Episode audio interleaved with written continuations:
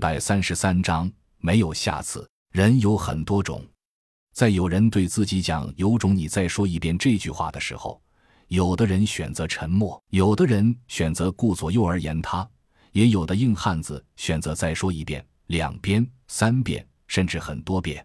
而结局就要看对方的心态和实力了。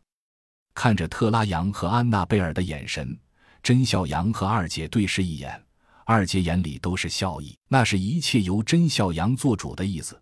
回头又看了看安德里亚，这个帝国女人也看着他，问道：“有不帮忙的理由吗？”“也就是些混混而已。”甄笑阳微微一笑：“好吧，汉子，服你。”于是对特拉扬、安娜贝尔点点头，正要说话，尤金却先开口了。他呵呵笑着道：“女士们、先生们，在你们去决斗之前，我想你们已经知道对方是谁了。”对吗？几人一起回头看着他，特拉扬和安娜贝尔的表情极为复杂。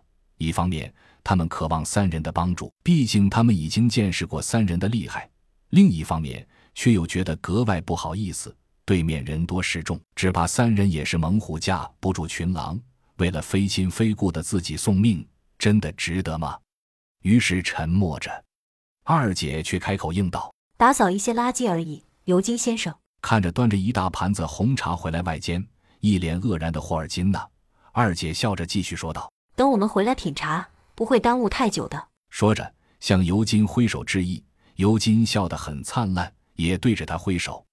甄笑阳见二姐如此洒脱，哈哈一笑，对尤金点点头，跟了出去。安娜贝尔则沉默着，拔出手枪，拉开保险，重新插回枪套里。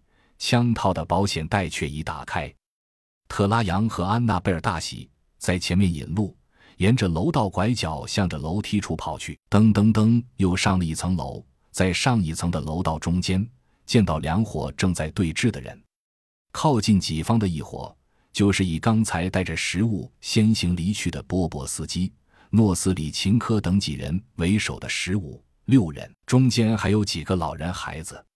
地上已经躺着两个男子，身上流着血，大声的哀嚎着。伤势不致命，应该是刀伤，但长时间流血的话，结果难料。波波斯基等几人手里攥着刀子，刀口上有血，纷纷冲着对方大叫着，但明显能听出色里内人。原因很简单，人数，对面的势力明显要大得多，大概有三四十人，都是彪形大汉。手里多提着凶器，甚至有几人腰间明显还插着枪，但都没有拔出来的意思，因为不需要，至少看起来是这样。在他们看来，即使对面这群弱鸡再多一倍，也是毫无压力可以碾压的存在。于是，这群痞子嘴里不干不净地骂着，甚至对着这边队伍中几个女人做着下流的手势。虽然听不懂他们在说什么，但手势是国际通用的，这个交流上没有障碍。三人忽然发现，在楼道中间的楼梯口里也站着不少人，似乎都穿着警服一类的制服，他们就是所谓的保护者。为什么对眼下的流血事件无动于衷呢？眼前这到底是怎么回事？